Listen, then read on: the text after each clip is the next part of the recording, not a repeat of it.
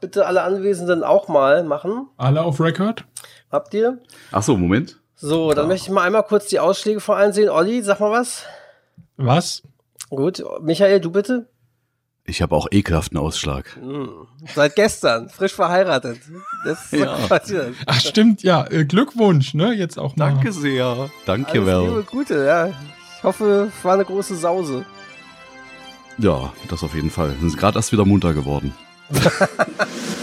Ding Dong! Dieser Podcast wird präsentiert von Morley Zigaretten und DBPDW, die besten Podcasts der Welt. Leute, ihr wisst, warum ihr hier seid. Das Phänomen, das Franchise, die vielleicht beste Serie der Welt, Akte X. Für euch live aus dem Kellerbüro in Köln, Olli. Indeed. Und live aus dem Ostflügel seines Apartments in Berlin, Hendrik. Hallo. Hier ist der Akte X Cast. Heute Tunguska Teil 1. Und als Gäste mit dabei Clemens und ich. Ganz Ja, wichtig. und damit herzlich willkommen zur 87. Episode von unserem Akte X-Cast. Es wurde schon jetzt angekündigt, offiziell im Intro, wer zu Gast ist. Ja, mein, meine Begrüßung hat es auch so ein bisschen verraten, dass äh, wir haben Clemens dabei und zwar vom Podcast Sternentor. Hallo. Hallo Clemens. Schön, dass es geklappt hat. Hallo. Moin. Grüß dich. Moin. Du warst ja auch schon mal kurz dabei beim, bei unserem Twitter Spaces Broadcast. Beim Geburtstag, genau, wo ich böswillig rausgeschnitten wurde. Da, das, Ja, Nein, das, hat, das Spaß, alles gut. wurde von ganz oben vom, vom Raucher persönlich entschieden. Ja. ja, so, so, so habe ich es mir vorgestellt. Aber im Intro erwähnt, immerhin. Ja, das stimmt. Das stimmt. Einfach mal ins Genick. ja, Clemens, sag doch mal kurz was zu dir. Erstmal, wie, was, was, was machst du so? Also du bist, machst diesen Stargate-Podcast Sternentor. Genau, also ähm, jede Woche am Sonntag. Ähm, ich habe aber auch noch zwei andere Podcasts, genau. Also Podcast-Erfolge ist so mein, also privat klingt blöd, das ist ja alles privat, aber wo ich halt immer mal auch Serien bespreche oder Spiele sind auch geplant, Filme ähm, oder, also das ist dann nicht so konkret praktisch auf ein Thema fokussiert und dann habe ich noch den Erfurter Fancast, wo es halt alle zwei Wochen um Fußball geht. Also ich bin da ganz gut, würde ich mal schätzen, ausgelastet. Nicht schlecht. Ja. Darf ich erwähnen, dass ich in Jena geboren wurde? Ja, alles gut. Schön. Also no hard feelings. genau. Kurze Erklärung dazu. Die Anhänger der Thüringer Fußballclubs Jena und Erfurt mögen sich normalerweise nicht besonders. Den äh, Podcast Erfolge, den machst du auch schon einige Jahre, oder? Also ich glaube. Genau, den habe ich 2019, Ende 2019 hatte ich dann damit angefangen. Also ich hatte erst euch gehört und ähm, von eurem Netzwerk ähm, na, Track am Dienstag, genau. Und dann dachte ich, ach, ich will auch mal sowas ähnliches versuchen, ja. Da bin ich auch so zu dieser Podcast-Nummer gekommen. Also ich glaube, man ist ja immer meistens erst Hörer und dann guckt man, ob das was für einen ist oder Genau so nicht. ist das, ja. So sind wir fast alle dazu gekommen, sozusagen. Außer Michael der hat sich einfach reingesneakt. Aber nee, wir kennen ja jetzt die Backstory. Er ist ja der Mastermind hinter allem und Olli und ich sind nur gecastet. Ist ja jetzt offizielle Ja, genau. Backstory. Ich warte noch darauf, dass das im Spookyverse in unserem Wiki-Eintrag erscheint. Regieanweisungen aus dem Hintergrund, ja. Genau. Wobei da ist unsere Erzählung ja auch so leicht inkonsequent. Ja, wie ne? bei Akte X halt, ne? Und wir heute schon beim Thema werden, ne? Also die Mythologie-Episoden, wie konsequent das alles durchgezogen wird. Stringent, ja. Ja, es ist inkonsequent, das stimmt, aber das hält den Mythos aufrecht. Jawohl. Ja. So, Clemens, dann natürlich die Basic-Fragen, die wir auch immer an alle Gäste, die bei uns zum ersten Mal dabei sind, stellen. Erzähl doch erstmal, wie bist du denn, wann und wie bist du zu Akte X gekommen?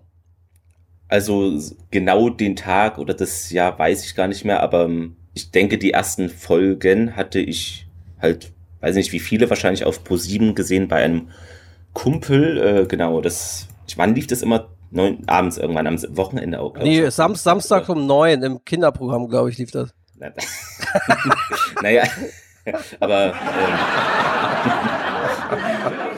Ja. also ich bin eigentlich gar nicht so, also ich finde Akte X geht ja auch öfter mal in so eine Horror Szenerie rein und da bin ich gar nicht so, es ist gar nicht so mein Genre. Mhm, Ja, aber diese Serie hat es irgendwie geschafft mit der Atmosphäre. Ich würde jetzt, ich würde auch nicht sagen, dass X eine Horrorserie ist. Die ist halt schon eine Nee, Mystery-Serie, aber ne? Mit Horrorelementen natürlich manchmal, ja, klar. Das, ähm, wenn jetzt mehr der Horrorfokus so gewesen wäre, wäre es vielleicht für mich nicht so interessant, aber ja, mit diesen Verschwörungen und äh, Mysterium, das war schon alles sehr gut. Ist immer noch sehr gut. Kannst du dich noch erinnern, was vielleicht die erste Episode war, die du gesehen hast, ungefähr?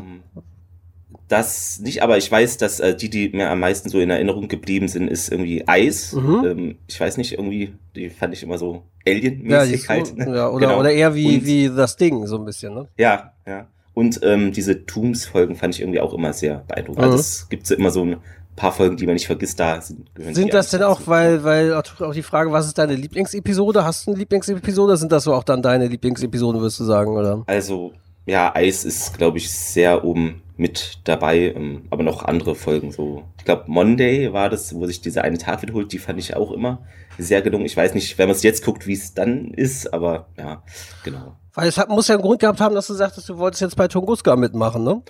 Ja, äh, finde ich auch nicht schlecht. Das Ich finde es nicht schlecht. Und da dachtest du, ah, da möchte ich mal beim Akte X-Cast mitmachen für eine Folge, die ich so nicht schlecht finde. So. Da gibt es noch so einige andere, die sind auch nicht schlecht, glaube ich. Es gibt viele, die sehr gut sind und oder gut und ja, mal gucken, wie es dann in der Bewertung ist. Ne? Ja, mal schauen, mal schauen, ob das wieder ein herausragender Zweiteiler ist oder wie das so, ja, werden wir zu kommen. Mhm. Ich würde sagen, auch wir bewerten am Ende erst wieder das, das Tunguska als Ganzes, oder? Und nicht Ja. äh, Folge 1 und Folge 2. Das macht, glaube ich, gerade bei dem Ding überhaupt keinen Sinn, das als Einzelepisoden zu betrachten. Ne? Also quasi unser, unsere, unsere, unser Fazit wirklich erst am Schluss der zweiten Folge. Mhm. Ja, na dann haben wir ja die Basics mit dir abgehandelt. Schön, dass du dabei bist. Genau, freue mich auch. Und dann kommen wir jetzt zur beliebten Feedback-Sektion. Ähm, ich würde da aber gern als erstes reingrätschen, weil Okay, das dann fang, fängst du an mit. mit mir ist nämlich ein schwerwiegender Fehler unterlaufen. Äh, Aufsteigerin Lulu04 ja, Luise. hat mich darauf hingewiesen. Ich habe nämlich in der letzten regulären Folge aus dem Skript vorgelesen und da stand der Begriff farbiger drin und ich habe es einfach vorgelesen, ohne mir Gedanken zu machen. Es ist, es ist mir echt unangenehm, dass es mir so passiert ist. Gerade wenn man einen Geschichtspodcast hat, sollte man das wissen, dass man den Begriff eher nicht nennt. Ja, ist mir aber passiert. Es ist natürlich ähm, ähm, ja, ich habe aus dem Skript vorgelesen, aber da ist es ja einfach nur eine Übersetzung gewesen.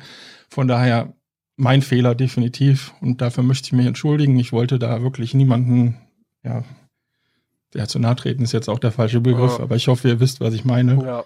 weil es ist mir wirklich sehr unangenehm. Also ich glaube, bei Teleco wäre es schwierig gewesen, das nicht zu verwenden, so, weil die Folge halt genau darum geht. Ist halt so, ne? Muss man sagen.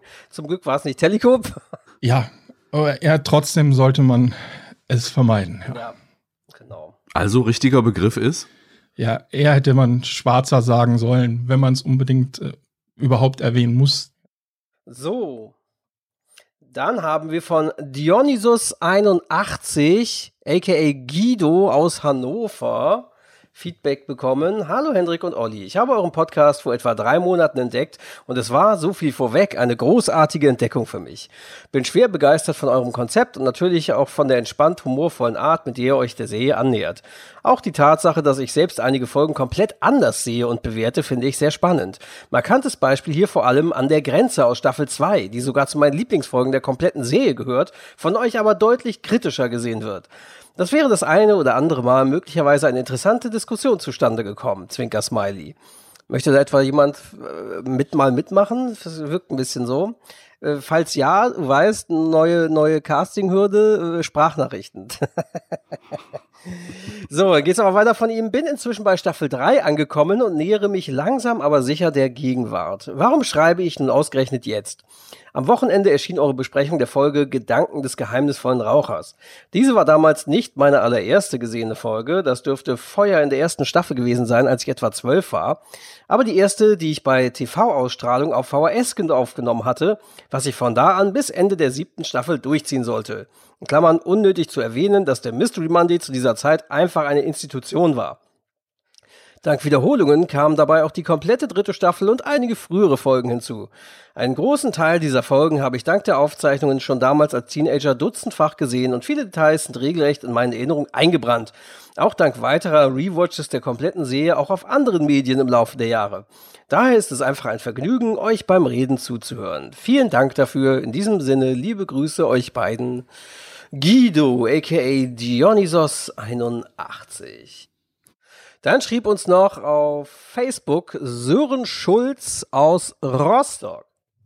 Moin aus Rostock, nachdem ich dieses Jahr quasi alle eure regulären Folgen zu meiner Lieblingsserie von gezeichnet bis Blutschande durchgehört habe, muss ich mich auch mal melden. Da ihr auch einen Synchronfachmann in euren Reihen habt, wundere ich mich, dass ihr noch nie etwas zur Tonhöhenproblematik bei der Synchronisation gesagt habt.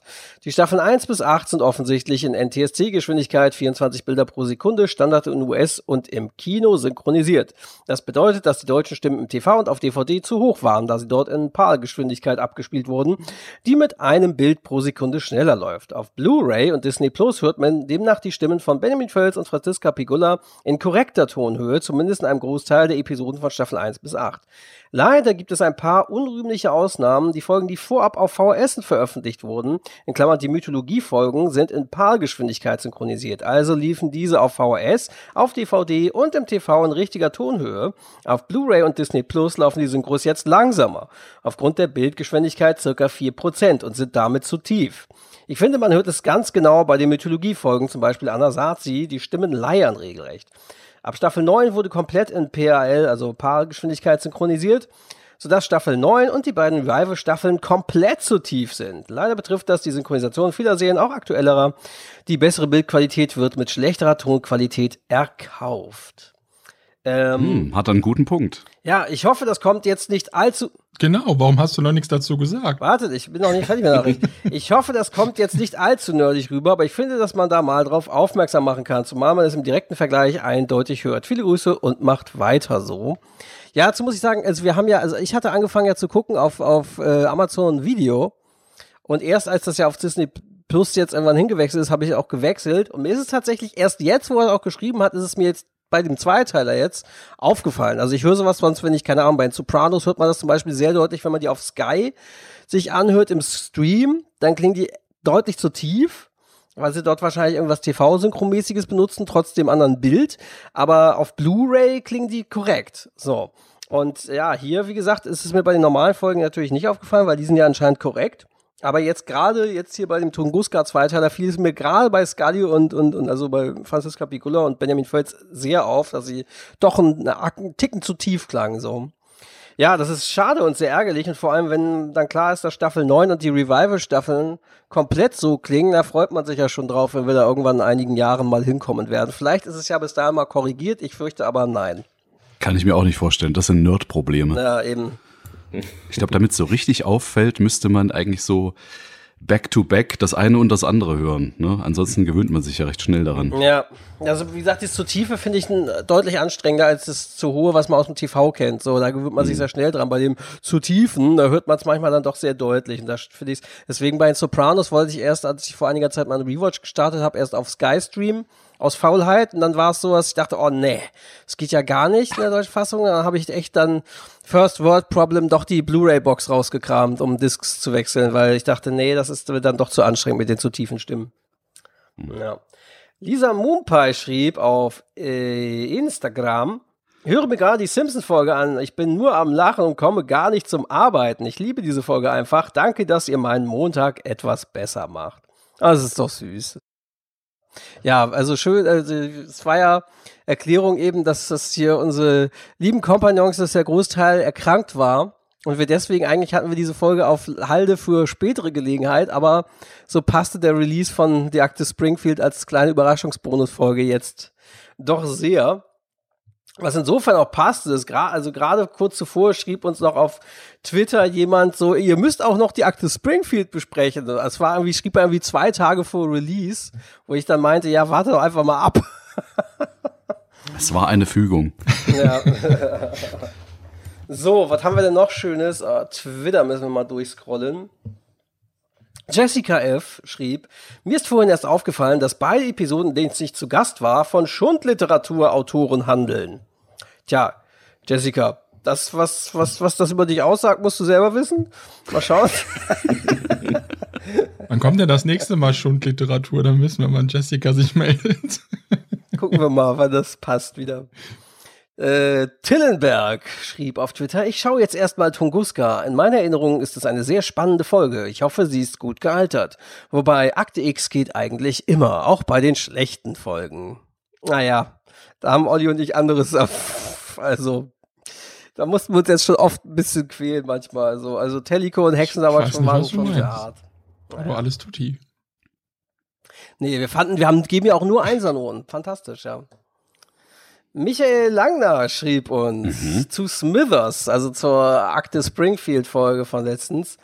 Als Link noch dazu, Coming Out bei den Simpsons. Smithers darf endlich glücklich sein. Es ist raus. Der Simpsons-Charakter Smithers liebt Männer. 27 Jahre lang haben wir mit ihm gelitten und so weiter und so fort. Jetzt durfte er sich endlich outen. Weil du hattest ja gefragt, wann genau, war das denn? Ob das jemals, oder ob das jemals passiert ist. Wann war das denn jetzt? Weil ich weiß nicht, von wann ist der Link? 2016, 2017, sowas? Naja. Kann Hat ja dann echt lange gedauert. Kurz. Der Link ist von 2016, ja, Anfang 2016. Doch schon. Genau, genau. Übrigens ist Waterworld kein Milliardengrab. Der Film hatte seine Produktionskosten im Millionenbereich erstmal nicht reinholen können. Durch Merchant Video wurde er dann doch noch zum Plusgeschäft. Ja, die Sache ist natürlich, wenn das nach Ewigkeiten dann noch zum Plus kommt, dann zählt es aber nicht mehr so richtig. Äh, es ist dann trotzdem akut ein Milliardengrab gewesen, weil daraus auch kein Franchise entstanden ist. Also, weil ich meine, keine Ahnung, selbst wenn jetzt die zum Beispiel die Blade Runner Fortsetzung, sowie auch Blade Runner damals selber, noch nachträglich durch VHS und sonst wie das Ganze zum Kultfilm mutiert, ist es akut im Kino und, und, und äh, was auch immer Geschäft ein Flop gewesen. Also da muss man sagen, ist Waterworld einfach gnadenlos gescheitert. Und ja, selbst Dem wollte ich ja auch nicht widersprechen. Ich fand ja, nur das äh, Wort Milliardengrab fand ich ein bisschen zu hoch gegriffen. Okay, okay, okay, okay, okay. Auf jeden Fall äh, äh, hat es Kevin Costners Karriere massiv äh, nach unten gedrückt, äh, auf Tauchstation verletzt. Mit Waterworld, ne? Dann äh, ist, genau, genau. Supra-Eule hat uns auf Twitter was geschickt, habe ich auch retweetet. Äh, vielen Dank für die tolle Besprechung meiner Lieblings-Simpsons-Episode. Und da hat sie ein Foto von vom Mad Magazine zu Zeiten, als es noch D-Mark kostete, mit äh, Mulder und Scully. Und äh, in der Mitte sitzt ein Ferengi, ein kleiner Ferengi, das Mad Magazine hält. Mulder und Scully treiben's endlich. Und was steht da? Und zwar, ich kann es nicht lesen. Also in großer Schrift, Mulder und Scully treiben es endlich und dann sozusagen der Disclaimer schön bunt. Ja, genau.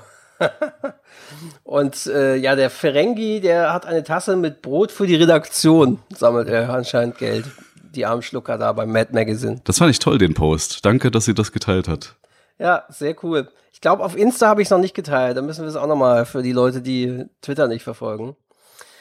Tillenberg schrieb, habe heute endlich die letzten beiden Folgenbesprechungen vom Akt X-Cast gehört. Die CSM-Folge fand ich interessant, aber die Weihnachtsbesprechung ziemlich überzogen, musste immer schmunzeln.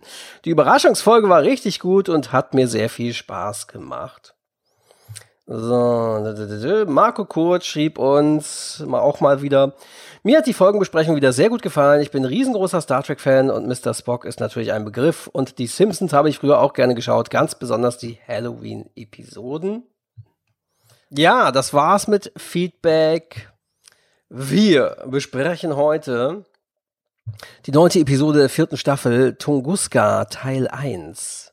Tunguska ist übrigens ein Ort in Sibirien, in dem vor mehr als 100 Jahren, 1908, ein Objekt auf die Erde einschlug. War es ein Asteroideneinschlag, ein Komet oder etwas ganz anderes? Ein Wurmloch, ein, ein Antimateriehaufen? Da gibt es wirklich diverse Spekulationen. Und ja, die Explosion machte rundrum eine halbe Million Hektar Wald Platz. Sie war stärker als die Explosion der Hiroshima-Atombombe. Ja, und bis heute ist es natürlich ist tatsächlich nicht belegt, was es nun genau war. Es gibt ja auch da zum Beispiel so ein Computerspiel aus deutschen Landen, so ein Adventure Point and Click, äh, die Geheimakte Tunguska, was das auch verschwörungsmäßig auch so ein bisschen Akte X-Vibe mäßig verfolgt. Also ja, Tunguska ist wirklich bis heute ein Rätsel, aber wahrscheinlich war es Meteorit. Aber wer weiß, war in dem Meteorit was drin? Hm. Hm. Jetzt wir hier schon spoilern. Was? Nein, nein, nein. Sei doch nicht so. So ein bisschen, was kann man schon sagen. Das war ein Teaser, kein Spoiler. Okay. Genau. Außerdem geht das ja sehr schnell, gleich im Cold Open wird es ja gleich schon aufgelöst, sozusagen, was da. Drehbuchautoren waren von dieser Episode Chris Carter und Frank Spotnitz. Und Regie führte bei Tunguska Teil 1 der bewährte Kim Manners. US-Erstausstrahlung war Sonntag, der 24. November 1996. Bei uns war es Samstag, der 8. November 1997. Ja, die US-Quote ist ein bisschen nach oben gegangen, fast anderthalb Millionen Zuschauer mehr zu, gegenüber der letzten Folge. Äh, bei uns waren es allerdings eine halbe Million weniger Zuschauer. Allerdings war hier auch die vorherige Folge Golem, aber die kommt ja erst noch.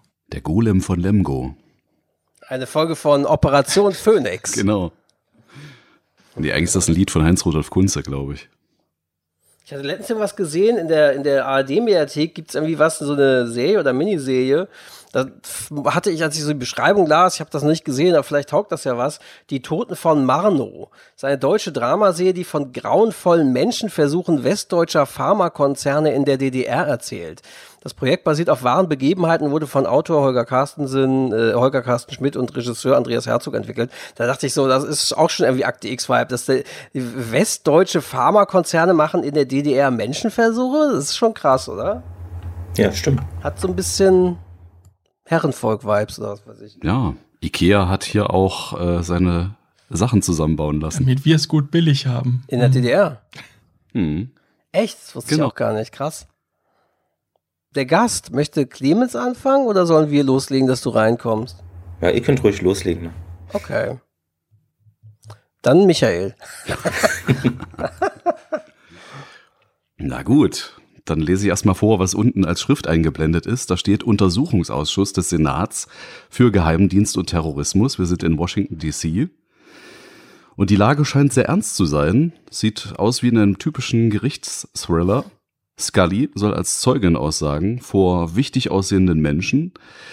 Und sie soll ihre Angaben sogar unter Eid ablegen, was im Fall einer nachweisbaren Lüge ja noch schlimmere Konsequenzen haben kann als bei, ich sag mal, normalen Gerichtsverhandlungen.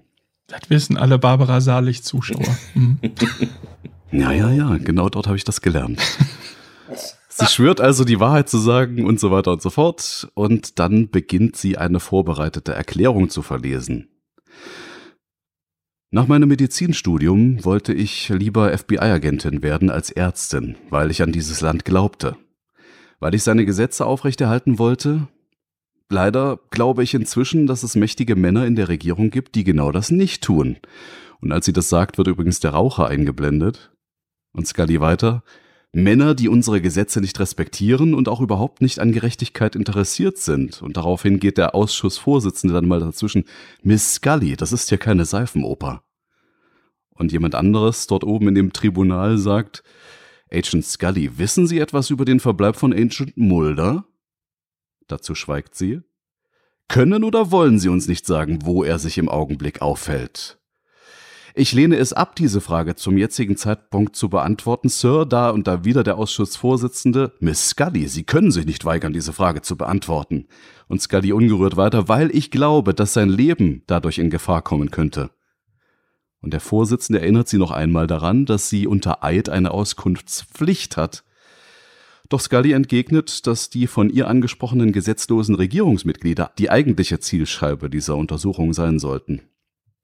Darauf geht der Senator Sorensen aber nicht ein und sagt, entweder Sie sagen uns, was Sie über den Verbleib von Agent Mulder wissen, oder wir lassen Sie verhaften, wegen Missachtung des Kongresses. Dann starren sie sich gegenseitig an. Ja, wir sind am Flughafen von Honolulu äh, beim Zoll der Vereinigten Staaten, zehn Tage zuvor, ähm, also vor der Gerichtsverhandlung. Ein Mann im Trenchcoat stellt sich an der Schlange von Wartenden an und sieht auf seine Uhr. Er hat nur eine Aktentasche dabei und wirkt angespannt. Eine Zollbeamtin sagt, woher kommen Sie? Und der Kurier sagt, aus Japan, mit einem Zwischenstopp in Georgien. Zollbeamtin fragt, was war der Zweck Ihrer Reise? Der Kurier sehr kurz angeboten, aller, das geht Sie gar nichts an. Regierungsangelegenheiten. Und die Zollbeamtin aller, du kommst mir blöd, kann ich dir auch blöd kommen? Äh, sagt sie, na schön, ich muss Sie bitten, den Zollbeamten dort drüben aufzusuchen. Der Kurier, wozu? Dieses Visum der USA weist mich als Diplomaten aus. Zufallskontrolle, Sir, bitte gehen Sie durch die Tür. Der Kurier ungehalten, aber ich muss meinen Anschlussflug kriegen. Gehen Sie durch die Tür, Sir. Und ja, dann ein anderer Raum beim Zoll sieht fast wie ein Verhörzimmer aus und der Kurier ist stinksauer. Ich weiß nicht, worum es hier geht. Ich habe Diplomatenpapiere. Diese Behandlung ist nicht angemessen. Der andere Zollbeamte ungerührt. Ist das Ihr einziges Gepäckstück, Sir? Ja. Können Sie es bitte öffnen? Nein. Sie haben keine Wahl, Sir. Entweder Sie öffnen den Koffer oder wir. Ich, äh, ich habe die Kombination nicht. Der Zollbeamte ärgerlich zu seinem Kollegen. Vince, ich ordne eine vollständige Körperhöhlendurchsuchung dieses Mannes an. Der Kurier kommt zerzaust, das fand ich auch echt geil, wie die da das Ganze immer weiter eskalieren lassen, so. Körperhöhlendurchsuchung. Ja, der schmuggelt wahrscheinlich Drogen irgendwo in sich drin. Vielleicht haben sie auch im Darm nachgeguckt. Wer weiß es Wer nicht. weiß, wer weiß. Ja, der Kurier kommt zerzaust und noch in Unterwäsche aus seinem anderen Raum. Ist schon sehr geil. Irgendwie. Ja, offensichtlich wurde er gerade sehr genau durchsucht. Dafür wird noch jemand teuer bezahlen müssen. Verwundert schaut sich der Zollbeamte zwei Behälter an, die er aus der Aktentasche holt.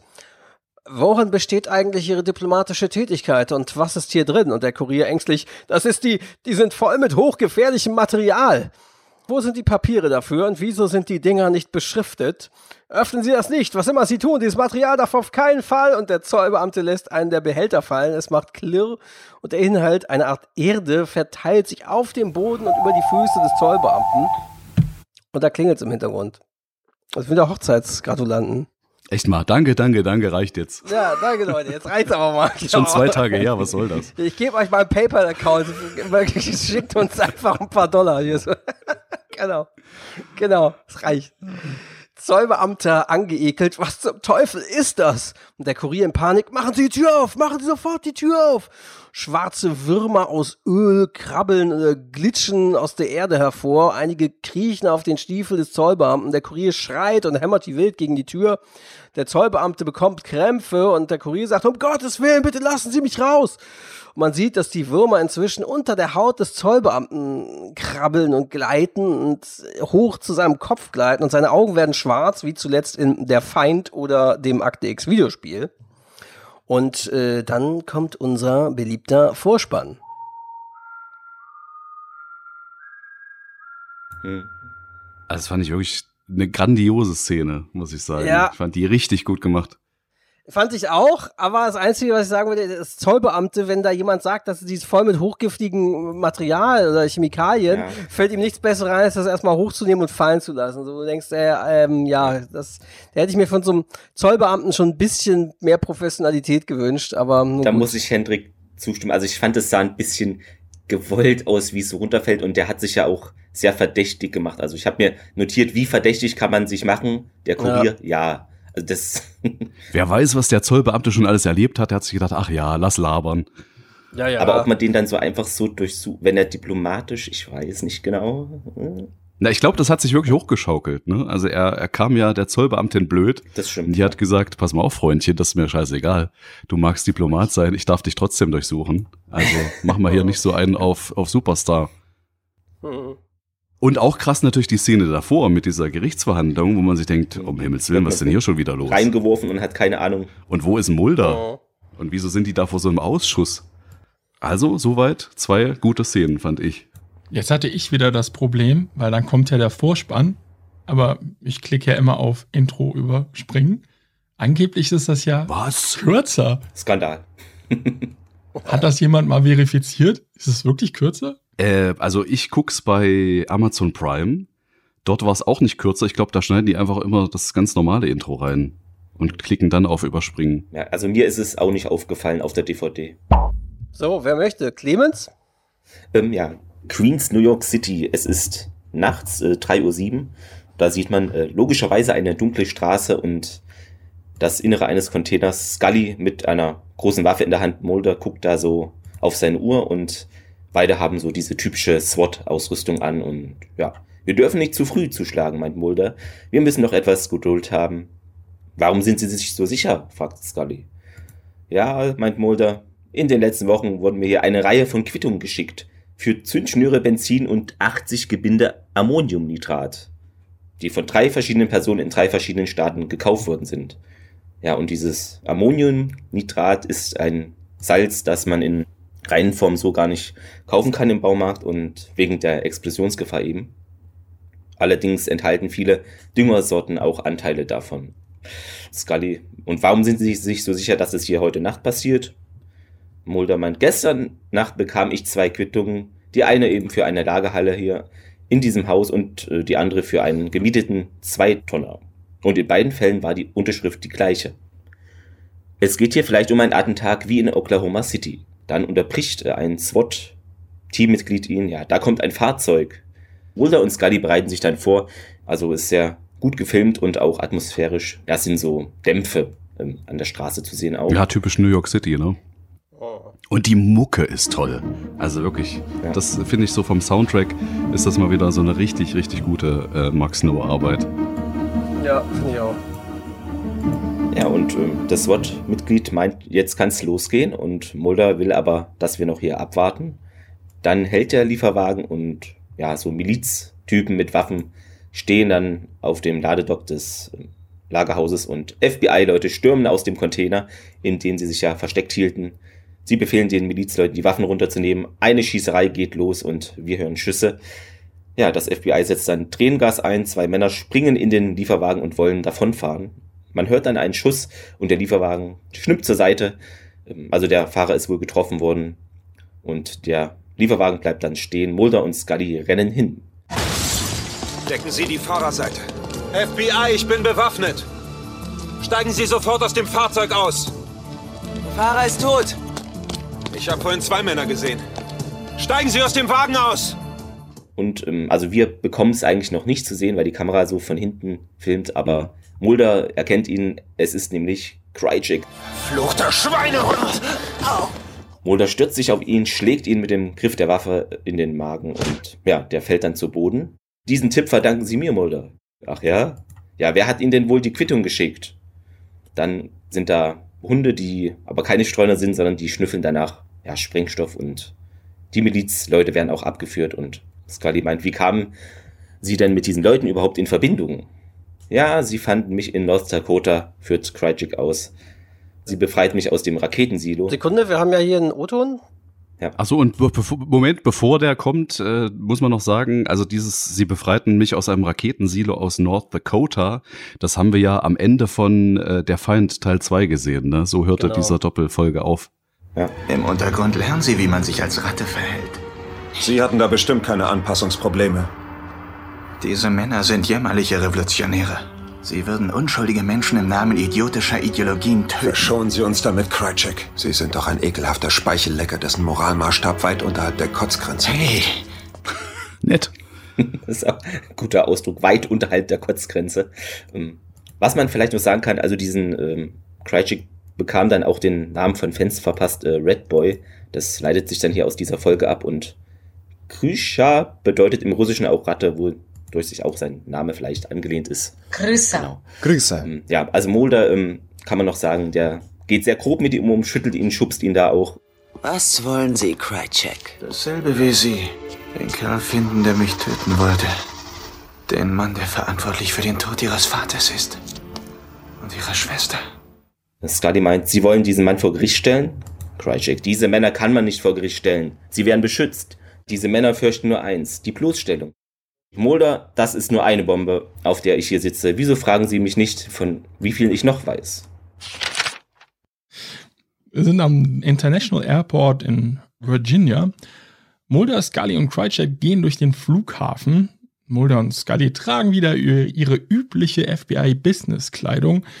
Ja, Krycek ist in Handschellen, die aber von so einem Tuch verdeckt sind. Und sie sehen sich die Ankunftstafel an. Und Krycek, der fliegt vermutlich mit einem Charterflug aus Russland. Hm, dann kann es nur eher Lakayo sein. Die ist vor einer Viertelstunde gelandet. Scully, naja, er wird noch durch den Zoll müssen. Und Krycek, nein, nein, wahrscheinlich hat er nur eine Diplomatentasche dabei. Ja, die drei gehen schnell durch den Flughafen, bis sie den zweiten Kurier durch eine automatische Tür kommen sehen. Wie vorausgesagt hat er auch nur eine Diplomatentasche dabei, die aber sehr auffällig grell orange ist. Und Krycek, das ist der Mann. Scully nähert sich dem Kurier, zeigt schon dabei ihre Marke. Daraufhin rast er wie von der Tarantel gestochen zurück durch diese automatische Tür. Wenn diese schließt, huscht er noch schnell hindurch. Scully kann ihm nicht folgen. Es ist halt so eine One-Way-Tür, damit Gäste nicht in den gesicherten Bereich kommen. Und Mulder fesselt Krycek an ein Geländer und versucht dem Kurier hinterher zu rennen. Ja, dieser rempelt auf der Flucht immer wieder Menschen an und schubst die teilweise um. Und schließlich entkommt er über das Flugfeld. Ja, Mulder und Scully kommen abgehetzt durch die Gangway und sehen, dass sein Vorsprung doch zu groß ist. Und Scully, Mulder da. Dann deutet sie auf diese knallige Diplomatentasche, die der Kurier entweder verloren oder absichtlich abgeworfen hat. Ja, Mulder und Scully kommen schließlich zu Krychek zurück und Scully sagt, sollte das etwa ein Witz sein? Und Krychek ist ein bisschen irritiert, äh, was denn? Und Mulder sagt, zeigen Sie es ihm, Scully. Dann öffnet sie die Tasche und holt nur so einen schwarzen Stein hervor. Und Mulder, was haben Sie denn eigentlich zu Weihnachten bekommen? Ja, Mulder geht verärgert davon. Scullys eisiger Blick bleibt noch etwas auf Krychek. Und dann haben wir wieder einen Szenenwechsel. Uh, dieser Blick, der war echt böse. Also, so habe ich Scully wirklich noch nie gucken sehen. Und auch dieses Zitat von Mulder, ne? Was haben Sie denn eigentlich zu Weihnachten bekommen? Das war so richtig äh, ironisch. So von wegen, was für eine Zeitverschwendung das hier eigentlich war. Crystal City, Virginia. Es ist 23.02 Uhr. Skinners Apartment. Jemand klopft an die Tür. Der feine Herr wohnt in einer Maisonette-Wohnung. Während der Oberkörper frei die Treppe runterkommt, also Skinner ist schon eine coole Sau, macht er den Gürtel zu. Scheinbar hat er auch keine Hose an. Und Skinner, wer ist da? Mulder, ich muss mit Ihnen sprechen, Sir. Skinner seufzt, als er Mulders Stimme hört und öffnet die Tür. Sir, ich möchte einen Antrag auf Personenschutz stellen. Personenschutz? Für wen? Mulder greift nach rechts und zerrt Krychek ins Sichtfeld. Also das ist die Szene vielleicht auch sehr lustig. Ja. Sag Motto, ja, jetzt zeig dich mal, komm mal her und bleib vor einer Seite und jetzt zeig dich. Hier ist er bestimmt sicher, sagt Skinner. Und Mulder schiebt Krychek herein und schließt die Tür hinter sich. Skinner begrüßt ihn mit einem harten Schlag in die Magengrube. Krychek stöhnt und geht in die Knie. Skinner zieht ihn am Kragen wieder nach oben. Relativ sicher jedenfalls. Wir sind noch nicht quitt, Freundchen. Skinner wohnt sehr weit oben in einem Hochhaus, sieht mindestens wie zehnter Stock aus und er schubst Krychek sehr unsanft auf den Balkonboden und kettet dessen rechte Hand an das Geländer. Sie können mich doch nicht hier draußen lassen, da erfriere ich ja. Machen Sie sich einfach warme Gedanken, sagt Skinner, und dann geht er und Krychek klappert wütend mit seinen Handschellen und schlägt auf den Boden. Und dann gibt's wieder einen Szenenwechsel. Dann geht es zum NASA Raumfahrtzentrum nach Greenbelt in Maryland ist das. Der nächste Tag. Laut Glastür sind wir in der Abteilung für Exobiologie, also bei Naturwissenschaftlern, die sich mit Leben im All beschäftigen. Man sieht den Stein aus der Diplomatentasche, diesmal aber in einer durchsichtigen Box, also so bereit zum Untersuchen so ungefähr. So Tupperware meinst du? Das sieht schon ein bisschen wissenschaftlicher aus, das Behältnis. Okay. Und ein gewisser Dr. Sachs sagt, äh, ich weiß, dass ich Sie das schon mal gefragt habe, aber haben Sie wirklich keine Ahnung, wo das herkommt? Nicht, wo es ursprünglich herkommt, sagt Scully. Naja, es enthält auf jeden Fall Kohlenwasserstoffe, die man auch in Fragmenten von Meteoriten in der Antarktis gefunden hat. Daraufhin guckt Scully etwas ungläubig. Soll das etwa heißen? Und Dr. Sex weiter, das, was Sie hier vor sich sehen, stammt möglicherweise vom Mars und ist über vier Milliarden Jahre alt. Ist es wertvoll? Will Mulder wissen. Abgesehen davon, dass es Beweise über fossile Überbleibsel fremder Bakterien liefern könnte, ist es relativ wertlos. Ich hoffe doch sehr, dass Sie mir erlauben werden, eine Kernprobe daraus zu entnehmen. Und Mulder sagt, ich denke, wir wüssten alle gern, was sich in diesem Stein befindet. Wir kommen außerhalb von Skinners Apartment an. Ja, der geht da aus dem Eingangsbereich heraus und plötzlich gesellt sich der Raucher zu ihm. Der steckt sich erstmal eine an, also alles wie immer, ich hatte keine Ahnung, dass Sie hier wohnen, Mr. Skinner. Was wollen Sie? Die Agenten Mulder und Scully haben gestern eine Diplomatentasche abgefangen. Ich fürchte, das hat ein außenpolitisches Problem geschaffen, und zwar von beachtlichem Ausmaß. Ja, Skinner weiß nichts von einer Diplomatentasche und hm, komisch, meint der Raucher. Sie sind doch Ihr Vorgesetzter. Jedenfalls brauche ich diese Tasche, Mr. Skinner. Und ich will wissen, wer den Befehl gab, sie abzufangen. Gut, ich rufe Sie an. Skinner geht weg und der Raucher ruft ihm noch was hinterher. Kriege sind schon wegen weniger Wichtigem ausgebrochen, Mr. Skinner. Wegen sehr viel weniger Wichtigem. Es ist eigentlich auch cool, wie, wie die beiden da miteinander umgehen. Ne? Also diese Dynamik zwischen den beiden. Ja. ja. Dass äh, der Raucher Skinner ja mehr oder weniger droht und auch so ein bisschen flapsig kommt und Skinner sich da aber eigentlich überhaupt nicht von beeindrucken lässt. Fand ich schon nee. cool. Also, bei diesem äh, regelmäßigen Rätselraten, auf welcher Seite steht Skinner denn heute? Also heute ist er scheinbar auf Mulder und Scully, so wirkte es zumindest hier. Würde ich auch sagen, ja. Ja. Auf jeden Fall gegen Krychek. genau, den mag keiner. Ja, wir sind auf Skinners Balkon. Krychek ist immer noch draußen und er wacht auf, als jemand das Apartment betritt. Es ist der Kurier. Er durchsucht mehrere Schubladen. Krychek überlegt hektisch, was er tun soll. Als der Kurier auf den Balkon geht, scheint Krychek nicht mehr da zu sein. Der Typ geht immer näher ans Geländer und plötzlich greift eine Hand nach ihm und zieht ihn über das Geländer. Schreiend fällt der Typ viele, viele Stockwerke tief. Ähm, ich verstehe nicht so ganz, warum der auf den Balkon gegangen ist und sich da an diesen Rand gestellt hat, aber. Ich glaube, der hat ein Geräusch gehört. Ich glaube, irgendwie ja. hat er doch mitbekommen. Und dann guckt man, was da hinten ist und ja, naja, aber. Genau, man sieht niemand auf dem Balkon, also gucke ich mal übers Geländer. Total genau, logisch. Genau, ja. ja, lieber alles prüfen. Ja, aber Qualcheck hat es gut gelöst, genau. Ja, wir sind in Mulders Büro. Scully kommt herein und Mulder sagt, es gibt eine Riesenaufregung im Außenministerium. Zollbeamte haben vor zwei Tagen einen Kurier kontrolliert. Er hatte irgendwelche toxischen Bodenproben bei sich, die aus Georgien stammen. Scully toxisch? Hm, und deswegen glaube ich, dass in Crychecks Stein vielleicht doch Antworten stecken. Antworten, die sogar über die Existenz außerirdischen Lebens hinausgehen. Vielleicht kommen wir damit einer Verschwörung auf die Spur, die deren Existenz sogar zu vertuschen versucht. Scully, äh, Mulder in diesem Stein sind vielleicht ein paar fremde Bakterien und selbst das ist noch nicht mal klar. Mulder, wieso dann all die Mühe, ihn hierher zu bekommen? Ich glaube, was Krychek uns verschafft hat, ist das Beweisstück für etwas viel Größeres. Scully, was er uns verschafft hat, ist ein Stein. Alex Krychek ist ein Lügner und Mörder. Mulder, der dieselben Männer wie wir bloßstellen will und vor nichts zurückschreckt. Worüber ich mir Sorgen mache, sind Sie, Mulder. Wie weit würden Sie gehen und wie weit kann ich Ihnen folgen?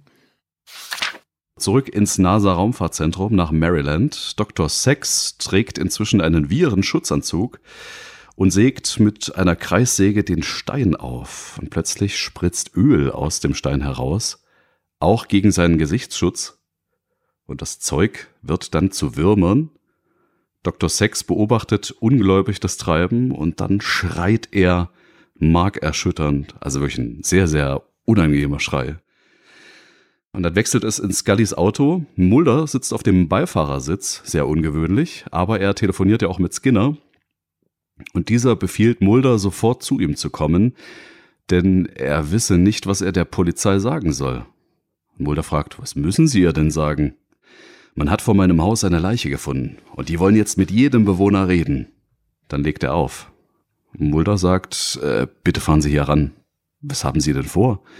Ich nehme ein Taxi. Finden Sie doch bitte alles über diesen Stein raus und rufen Sie mich an, wenn Sie irgendwas wissen. Ja, wir sind außerhalb von Skinners Apartmenthaus. Ein bedeckter Leichnam liegt auf einer Trage. Drumherum stehen viele Polizisten und auch einige Gaffer.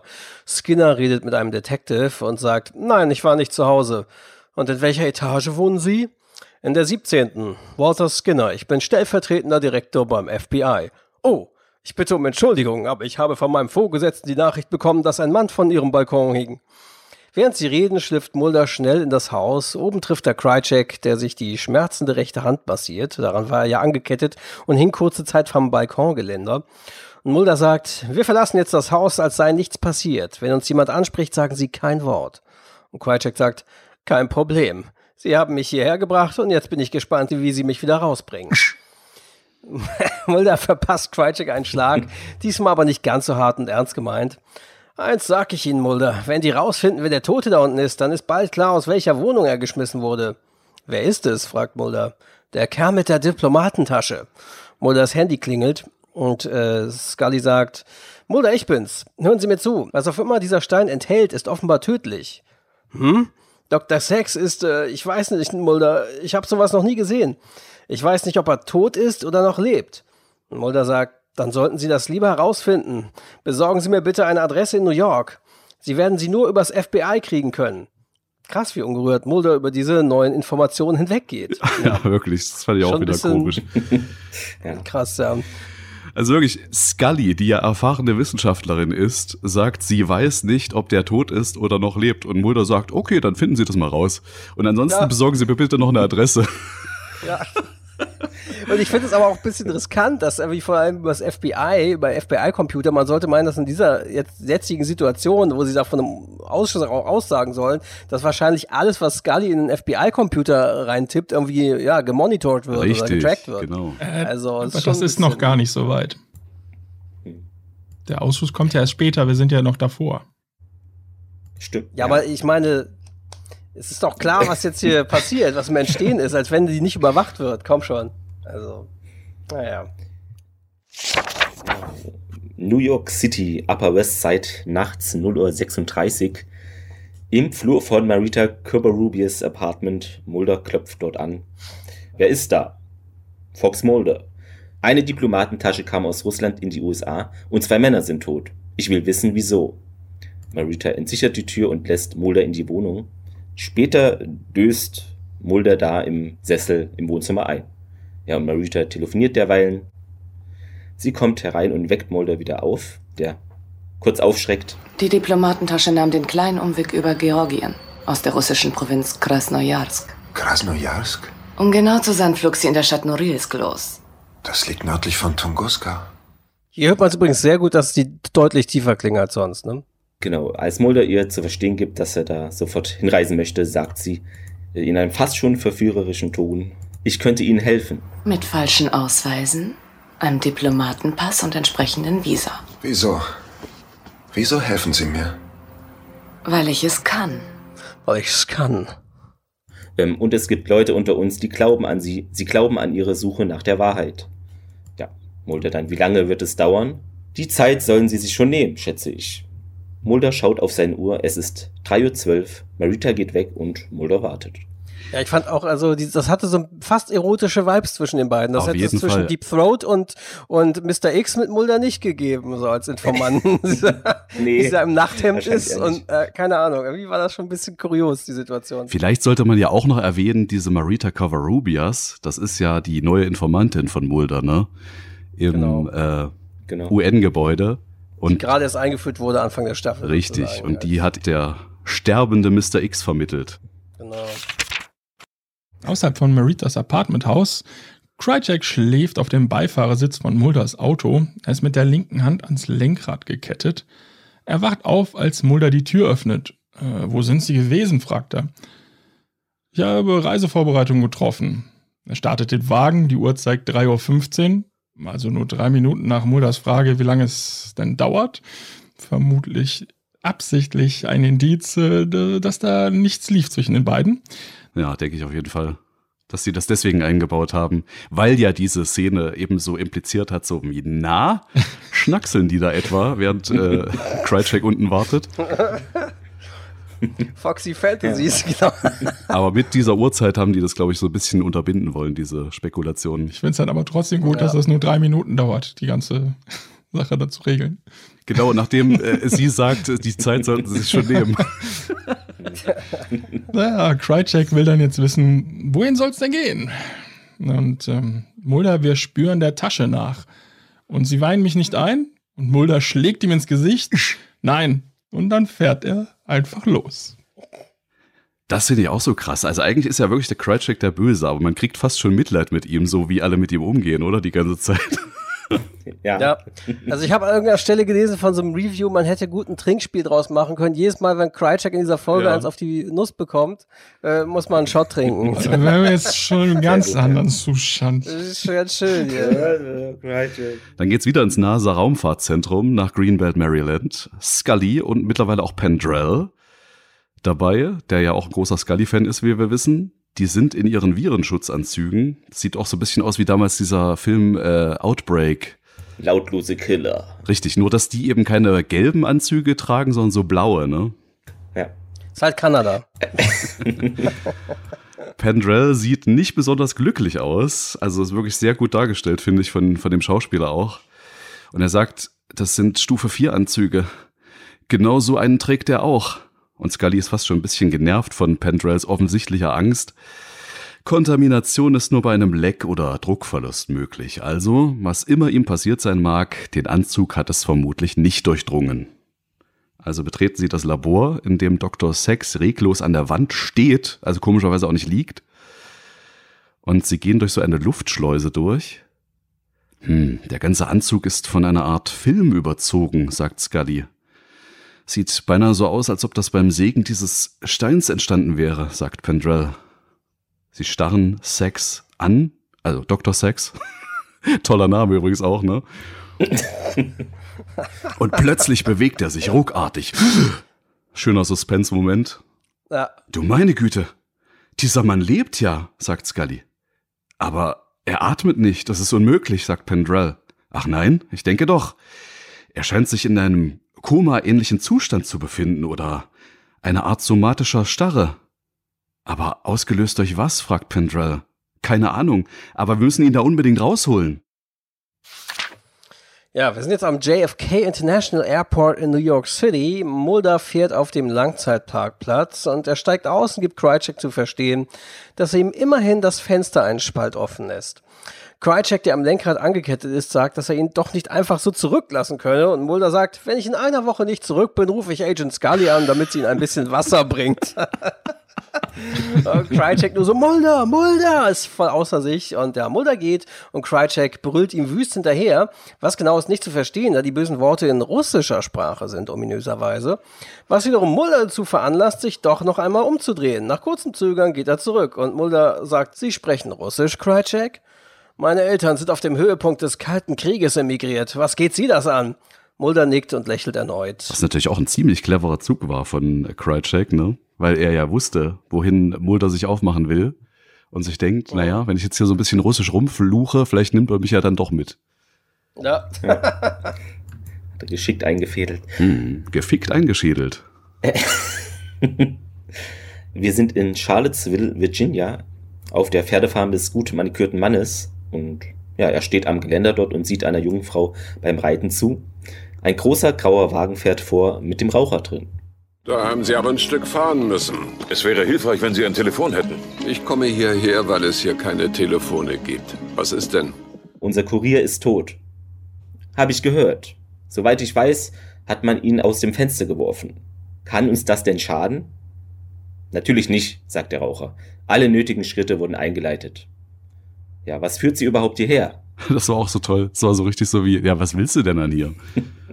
Und der Raucher, ja, gestern Abend hat laut Computer der CIA ein Mann auf dem Flughafen von New York mit UN-Papieren einen Flug nach Krasnojarsk in Russland gebucht. So wie dieser Mann beschrieben wird, war es wohl Fox Mulder. Sie Vollidiot, Sie verdammter Vollidiot. Das hätte unbedingt verhindert werden müssen. Aber das können wir doch immer noch. Was hier auf dem Spiel steht, ist Ihnen wohl gar nicht klar. Das erfordert mehr, als jemanden nur aufs Korn zu nehmen.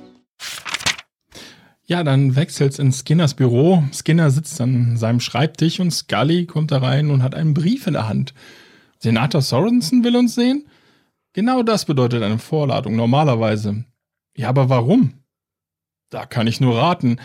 Aber weil ich zusammen mit Ihnen und Agent Mulder vorgeladen bin, glaube ich, dass es etwas Ernstes ist. Scully sieht so zu Boden und Skinner sagt, Scully, wie ernst? Geht es um mehr als die Beherbergung eines Straftäters? Wo ist Mulder? Und Scully, der ist unterwegs, um Antworten zu finden, Sir. Und wo?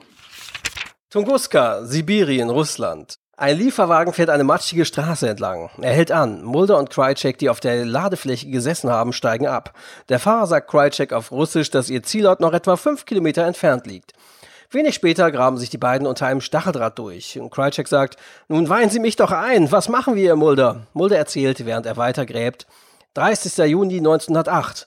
Am Himmel des südöstlichen Sibiriens sehen viele Augenzeugen einen Feuerball. Als er in die Atmosphäre eintrat, gab es eine Reihe von verheerenden Explosionen, die seitdem als das größte kosmische Ereignis der Zivilisation gelten. Krycek fragt, und was war das? Es gab Spekulationen über einen Kometen oder Asteroid oder einen Klumpen Antimaterie. Durch die Druckwelle wurden alle Bäume im Umkreis von 2000 Kilometer gefällt. Man fand nie irgendwelche Hinweise darauf, was das war. Ja, sie schlängeln sich unter dem Stacheldraht durch und Mulder sagt, ich fürchte, jemand hat jetzt doch etwas gefunden, etwas, das sich niemand hätte träumen lassen.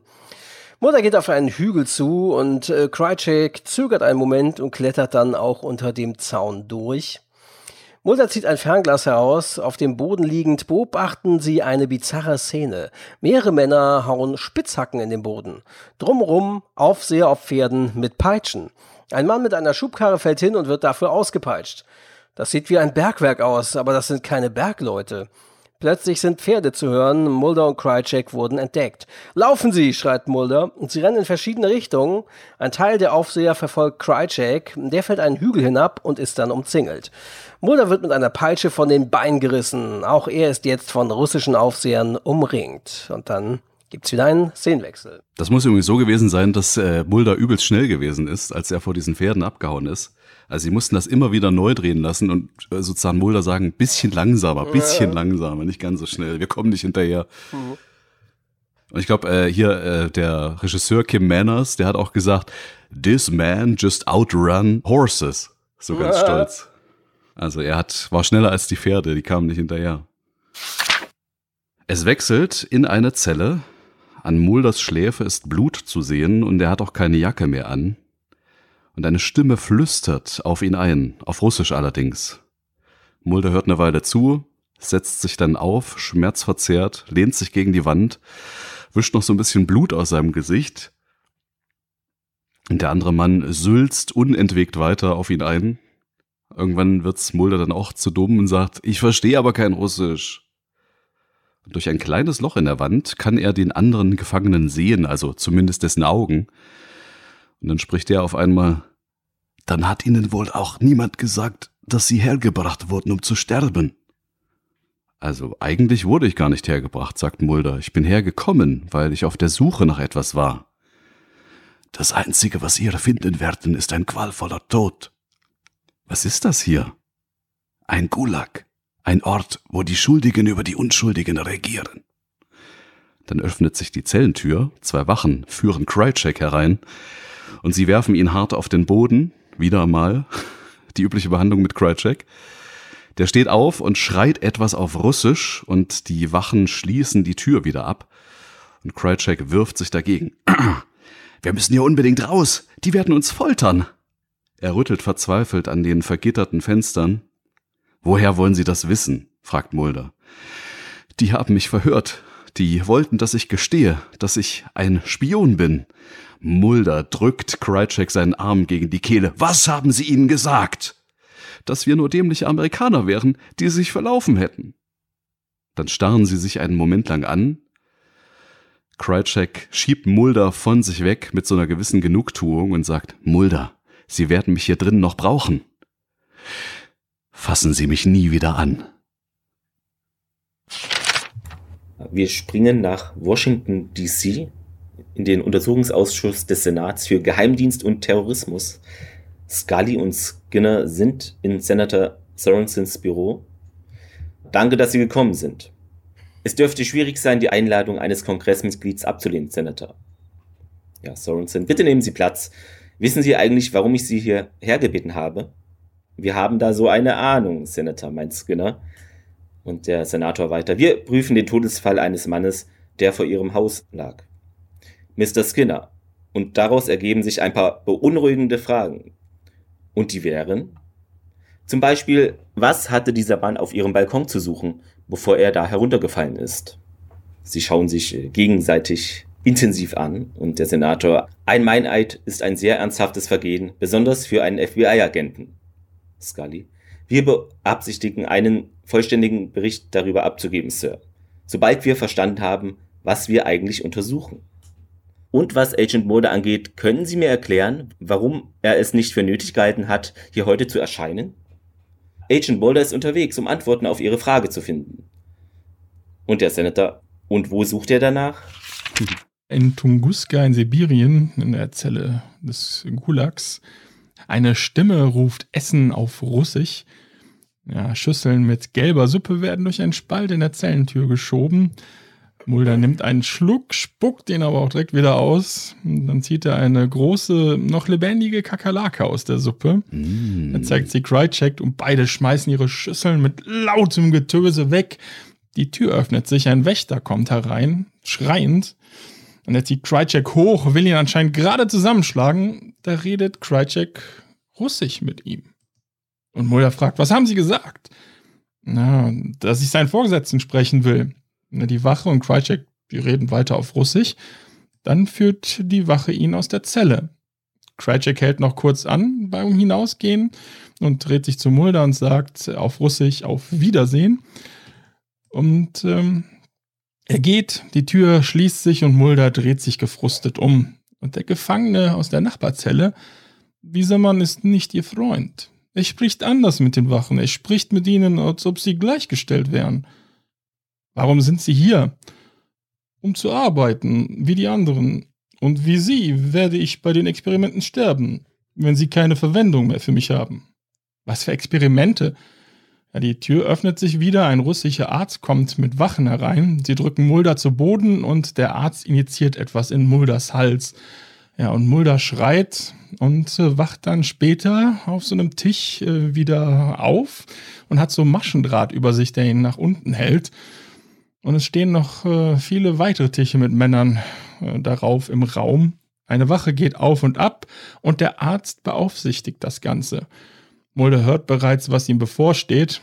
Die anderen Gefangenen auf den Tischen schreien, dazu ein blubberndes Geräusch. Und über ihm sieht Mulder jetzt auch so ein Rohr und daraus äh, läuft jetzt die schwarze Flüssigkeit auf ihn runter.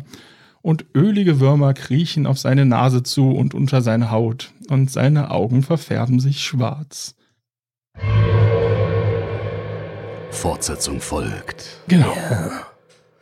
Und das finde ich ist auch eine ganz, eine ganz ikonische Szene aus Akte X. Also wenn man an Akte X denkt, dann denke ich auch automatisch an diese oh. Szene, als Mulder auf diesem Tisch liegt, wirklich niedergedrückt von so Draht, der so aussieht wie, ja, weiß nicht, so ein Hasenkäfig oder so. Und also wirklich so ganz schwach beleuchtet, alles im Hintergrund ist schwarz, das sieht wirklich richtig, richtig gut aus. Oh. Was ich nicht so ganz verstehe, wobei das ist vielleicht eher was für Teil 2 und fürs, für, fürs Fazit oder jedenfalls dort, weil ich nicht so ganz kapiere, wieso Mulder jetzt nicht von, von dem Alien-Ding denn so besessen ist, wenn die jetzt auf ihn, jetzt ihn reinkrabbeln, der, der schwarze Krebs. Also das habe ich nicht kapiert. Oh, das kann ich dir erklären. Okay. Aber das machen wir später. Frage 2, okay. Hm. So. Ja, diese Episode enthält wahrscheinlich aus Zeitgründen ein verkürztes Intro. Das haben wir vorher schon kurz angeschnitten. Ist das wirklich so gewesen? Mir ist es nicht aufgefallen. Ja, wie ich vorhin schon mal gesagt habe, ich, ich habe das überprüft und bei mir war es auch nicht so. Deswegen nehme ich an, dass das wahrscheinlich in der Fernsehausstrahlung so gewesen ist. Und dann haben sie es für Blu-ray, DVD oder was auch immer später wieder gesagt, ah, hier ist hm. scheißegal. Ah ja, okay. Genau. Länge ist uns hier egal, insofern können wir das ganz normal nehmen. Ja, die Folge wurde von Berichten über den Fund von Meteoritenfragmenten in der Antarktis aus den 80er Jahren inspiriert. Darauf deuten mehrere Äußerungen des Wissenschaftlers Dr. Sachs in der Folge hin. Einerseits stammt möglicherweise vom Mars, als auch das ist mehr als vier Milliarden Jahre alt. Konkreter Anlass war vermutlich eine Meldung aus dem Jahr 1996. Da fanden David McKay und seine Mitarbeiter in diesen Meteoriten Strukturen, die sie als Spuren fossiler außerirdischer Bakterien deuteten. Ja, das war der sogenannte Allen Hills 84001 Meteorit oder Meteoritfragment. Mhm. Und der wurde gefunden am 27. Dezember 1984 wurde dann ganz lange wie eingelagert und dann erst Mitte der 90er so richtig noch mehr untersucht. Und dort kam dann eben 96 diese Meldung von der NASA, oh, wir haben da vielleicht Spuren vom außerirdischen Leben vom Mars gefunden oder sowas. Also das war damals auf jeden Fall eine große Nummer. Ja, wäre es ja auch gewesen, wenn sich das bestätigt hätte. Auch heute ist es ja noch so, dass die ganzen Mars Rover und so haben ja bisher noch keinen richtigen Nachweis von Leben auf dem Mars gefunden, aber dafür sind ja diese ganzen Wasserablagerungen wohl eher tief unter dem Marsgestein oder Marsboden, sodass man da einfach noch nicht hingekommen ist, wo sowas sein könnte. Also die Wahrscheinlichkeit ist ja durchaus hoch, dass man das noch in den nächsten Jahrzehnten finden wird. Ja, und der Gulag-Teil wiederum geht wahrscheinlich auf äh, Literatur zurück, also ganz konkret auf Werke des russischen Literatur-Nobelpreisträgers Alexander Solzhenitsyn. Alexander Solzhenitsyn. Ja, der Stacheldraht, unter dem Mulder und Krycek sich durchgraben müssen, war echt. Eigentlich sollte so ein Gummiersatz äh, in der Szene verwendet werden, aber der sah wohl ein bisschen fake aus und deswegen wollte Kim Manners mehr Realismus. Das fand vor allem David Duchovny wohl nicht so geil, der so ein bisschen Schiss vor diesem scharfen Metall hatte. Hm, da fand er das aber gut gemacht. Einerseits David Duchovny, der irgendwie sagt, er macht alle seine Stunts selber, zum Beispiel in der Zug. Ja. Und hier, oh, das Metall, nicht, dass ich mir mein Gesicht zerschneide. Ich bin doch Schauspieler. Ja. Das Gesicht ist sein Kapital. Ja. er kann ja dann später noch äh, Handmodell werden, ne? Nur noch Murdoch und MacGyver spielen, genau. genau. Nee, ihr, ihr, wisst, worauf ich anspiele mit dem Handmodell? Ja, aber jetzt spoilerst du aber ganz schön voraus. Ich weiß es tatsächlich nicht, egal. Das ist doch kein Spoiler, ist doch ein Film. Ich spoilere Achso, nee, dann weiß ich es doch nicht. Ich dachte, du meinst diese Folge hier. Das, das ich meine, es müsste Zuländer gewesen sein. Da spielte Duchovny mit? Okay. Da spielte Duchovny mit und er war Handmodel. Verstehst du? Und hat ja, wirklich so seine, seine Hand in so einer Glaskugel. Vielleicht hat er damit auch die Handlung getragen, ja. Model. ja. Du hast recht, das wäre mir nie im Leben eingefallen jetzt. Ja. ja, ähm, für die Wohnung von Marita Kuberubius wurden Teile des sauteuren Sets aus der Folge Rückkehr der Seelen wiederverwendet. Das unverwechselbare Bleiglas-Design war dort schon zu sehen. Genau, das war die Sektenfolge. Da müssen wir einspielen, das Ding, wo, wo ich Michael mit Effekt. The field where I died. Genau. Sehr gut. Ja, die Szenen mit dem SWAT-Angriff zu Beginn der Folge wurden in einer einzigen Nacht gedreht. 60 einzelne Shorts und Kamerapositionen hat Menders dafür geplant, die auf drei gleichzeitig arbeitende Kamerateams verteilt wurden. Bis zum Morgengrauen waren fast alle im Kasten, bis auf vier. Sie wurden später im Studio nachgedreht. Das ist schon sehr beeindruckend. Hm. Harte Nacht. Ja. Ja, weitere Szenen mit dem Raucher und dem gut manikürten Mann haben es auch nicht äh, in die Folge geschafft, aus Zeitgründen, beziehungsweise wurden ein bisschen zusammengekürzt. Auch eine Szene zwischen Skinner und äh, Scully, weil einfach Informationen wiederholt wurden, die der Zuschauer schon hatte. Dann haben sie gesagt, na gut, dann brauchen wir das ja nicht unbedingt. Dr. Sex wurde vermutlich nach dem bekannten Neurologen Oliver Sex benannt, der das Buch Eine Anthropologin auf dem Mars schrieb. Ja, in den Untertiteln der Episode wurde ein kleiner Gag versteckt. In der Szene, als Mulder eine Kakerlake aus seiner Suppe holt, sagt er laut Untertitel Bambi? Fragezeichen. Dies ist eine Referenz auf Dr. Bambi Bernbaum, die hübsche Entomologin aus der Folge Krieg der Koprophagen, die dort ja Kakerlaken untersucht hat und auch so ein bisschen mit Mulder geflirtet hat. Das habe ich übrigens nicht nachgeprüft, aber ich habe irgendwo gelesen, dass das auch nicht auf die DVDs oder die äh, zutrifft. Ich wollte gerade sagen, also bei Disney Plus habe ich es jetzt auch nicht gesehen, deswegen ist mir sicher aufgefallen. Also vielleicht wieder ein Gag der ersten Stunde. Ja, ein Gag, den es dann nie wieder gab. Vielleicht kann Jane dazu was sagen als langjährige Stammzuschauerin und Expertin, weil wir können das quasi in diesem Moment nicht bestätigen, dass das so war. Vielleicht hat ja auch jemand gesagt, ja, schön, dass du Fan der Serie bist, schön, dass du aufgepasst hast, aber so der Witz passt in der Härte der Szene eigentlich nicht so ganz rein. So nein. für die Leute, die es eben nicht hören können. Mhm. die denken sich dann, what? Mhm. Ja, Mulders genervter Spruch zu Crycheck, was haben Sie denn eigentlich zu Weihnachten bekommen, hieß im Original What did you get for Halloween, Charlie Brown? Und ist eine Anspielung auf einen Gag aus dem Halloween-Special der Serie, während die anderen Kinder vergleichen, was sie alles Tolles bekommen haben. Süßes, sonst gibt's Saures. Genau. Kann Charlie Brown nur sagen, ich habe einen Stein, der Arme. Ja, ich erinnere mich dran. Ich, erinnere, ich mag ja die Folgen sehr. Also die alten Peanuts-Geschichten, da erinnere ich mich dran. Ja, der Arme. Ja, wir haben mal wieder auch gutes Darsteller-Recycling. Malcolm Stewart, Dr. Sachs, spielte zuvor in der allerersten Episode gezeichnet, dann in der Vampir-Folge 3 und in Heimsuchung, die sich um Skinner drehte. Er war also in jeder Staffel einmal dabei. Respekt. Mr. Stewart. Ja, yeah. Campbell Lane, Vorsitzender des Untersuchungsausschusses, spielte zuvor in Der Wunderheiler und in Heilige Asche. Und Brent State, einer der Miliztypen, spielte zuvor einen Unteroffizier in der Episode Gefallener Engel in der ersten Staffel. Ja, damit sind wir am Ende. Wollen wir ein kurzes Zwischenfazit zu dieser Episode ziehen oder erst ein Gesamtfazit am Ende nach Teil 2? Also ich muss sagen, ich glaube, ich finde es fast schon, als wenn es hier mehr als einem Guss zu bewerten ist, erst recht, wenn die auch vorab als VHS zusammen als Film veröffentlicht wurde quasi. Mhm. Ja. Naja, also ohne zu viel zu verraten, muss ich sagen, fand ich es bis hierhin sehr, sehr gut. Also obwohl mir jetzt so viele, viele Jahre später auch mal wieder so ein paar Sachen aufgefallen sind, die ich mittlerweile nicht mehr ganz so komplett logisch finde. Aber trotzdem, auch aus der heutigen Sicht, fand ich es unheimlich unterhaltsam und sehr, sehr fesselnd und man will auf jeden Fall wissen, was hat's denn mit diesem ganzen Krempel auf sich? Also auch ja. die erste Szene, die ja mehr oder weniger eigentlich nicht so richtig wieder vorkommt. Gut, sie sind natürlich kurz im Büro von Senator Sorensen mhm. und auch äh, dort wird schon ein bisschen angedeutet, worauf das hinauslaufen könnte, aber man hat doch wieder sehr viele Fragezeichen.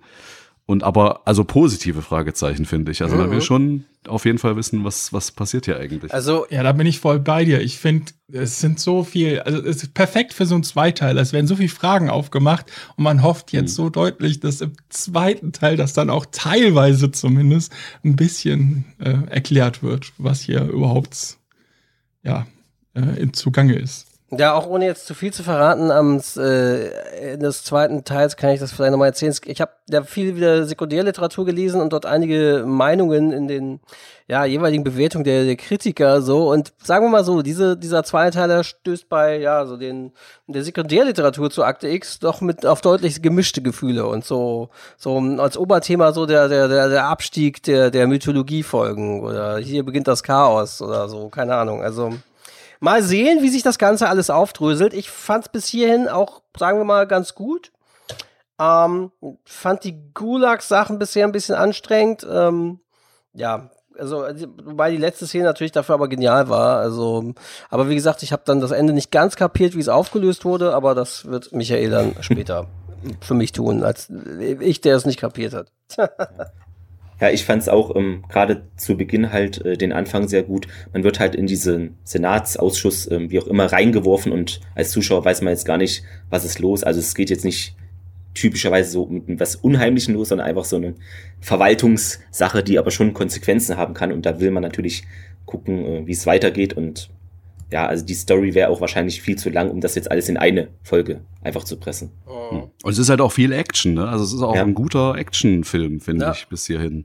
Der so, also quer durch die USA, nach Kanada, äh, nach Russland, also um die Welt reist. Ja. Und dann wirklich viele, viele kurze, knackige Szenen und Schnitt woanders hin. Viel parallel erzählt. Ja, Also sehr Sehr, actionreich. sehr gut. Hm, Ja, mal gucken, wie sich das im zweiten Teil auflöst und wie wir es dann zusammengefasst als Schulnoten bewerten werden. Ja, vielen Dank erstmal äh, soweit hierzu. Wenn alles gut geht, dann ist für euch, liebe Hörerinnen und Hörer, heute Sonntag, der 6. November 2022 und wie oft gewohnt bei den Zweiteilern, hören wir uns dann in einer Woche schon wieder am 13. November 2022 mit Tunguska Teil 2. Ja, in diesem Sinne, vielen Dank und bis in einer Woche. Wir hören uns. Bis dann, ciao. Ciao. Bis dann, tschüss.